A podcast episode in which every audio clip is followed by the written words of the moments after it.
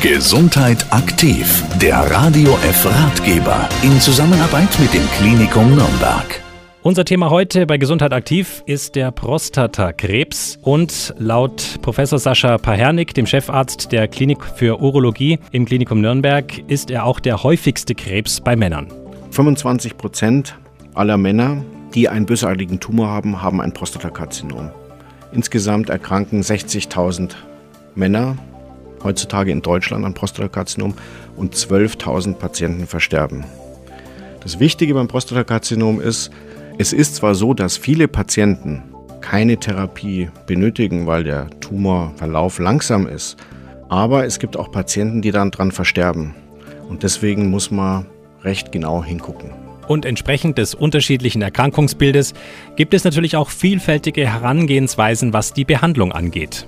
Genauso ist es. Bei vielen Patienten heutzutage, die behandeln wir gar nicht mehr, sondern überwachen sie nur noch.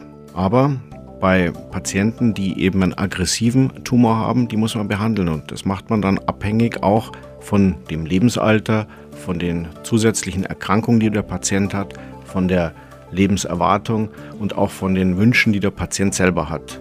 Und in diesem ganzen Kontext wird dann gemeinsam mit dem Patienten die jeweilige Therapie entschieden. Soweit Professor Sascha Pahernik, Chefarzt der Klinik für Urologie am Klinikum Nürnberg.